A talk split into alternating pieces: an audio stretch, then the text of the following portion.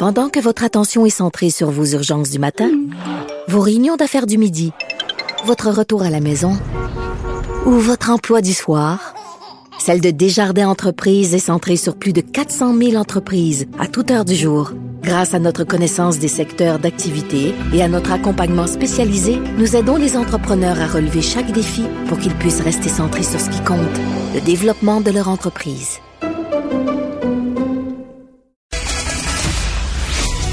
Savoir et comprendre l'actualité.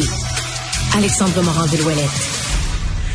Eh bien, annonce majeure, Alexandre, ce matin sur la rive sud de, de Montréal. En fait, ça fait 25 ans qu'on a arrêté les vols à l'aéroport de Mirabel.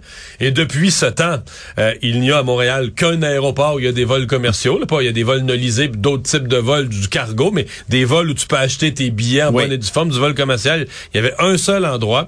Eh bien, à partir de 2024, on va revenir à deux aéroports. Oui, et ce sera celui de Saint-Hubert qui va venir prendre le relais du défunt Mirabel avec un complexe dont le prix est évalué à peu près 200 millions de dollars, puis on veut accueillir annuellement au-dessus de 4 millions de passagers.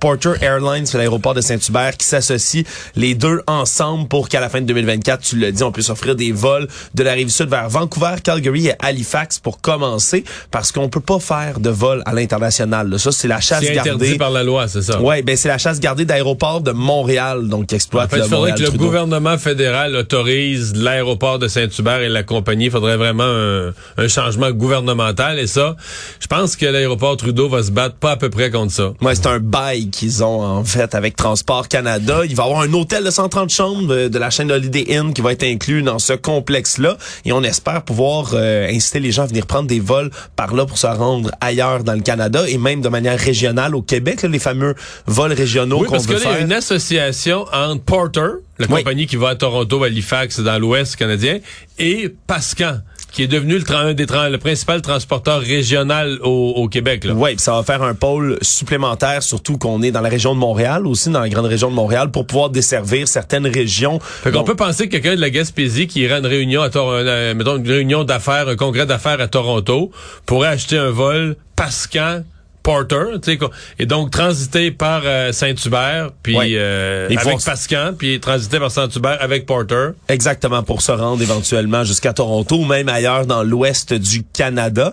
Donc, euh, ça va être assez intéressant à suivre ce qui va se passer. Là, on regarde les, les, le nombre d'appareils. Là, c'est des appareils très, très silencieux qu'on veut utiliser. Les Embraer E195E2 qui pourraient être Ils viennent d'en acheter 50 de plus, je pense. Oui, si on inclut, c'est une option de la commande de 50, on arrivera à 100 appareils de ce genre eu 50 qui viennent d'être livrés, puis c'est ça. Puis il y en a 50 autres qui sont en, commande. Oui, puis c'est, c'est d'ailleurs un critère qu'on veut vraiment respecter à Saint-Hubert, comme on est quand même en zone urbaine, sur la rive sud de Montréal. C'est pas très loin de l'agglomération de Longueuil et autres. On veut que les avions soient le plus silencieux possible, même si ce sera pas l'ensemble qui vont l'être. Donc c'est un projet super intéressant qui va être là à suivre euh, de manière très assidue. Ben, on veut être silencieux, mais on est mieux parce qu'il y a déjà des citoyens qui euh, qui s'opposent, qui ont peur, qui ont peur du dérangement, qui ont peur du bruit. Quoique depuis euh, depuis une entente avec la, la, mairesse de Longueuil, il n'y a plus de vol de nuit. Avant ça, il y avait des vols de nuit, mais là, il n'y a plus de vol de nuit sur Saint-Hubert.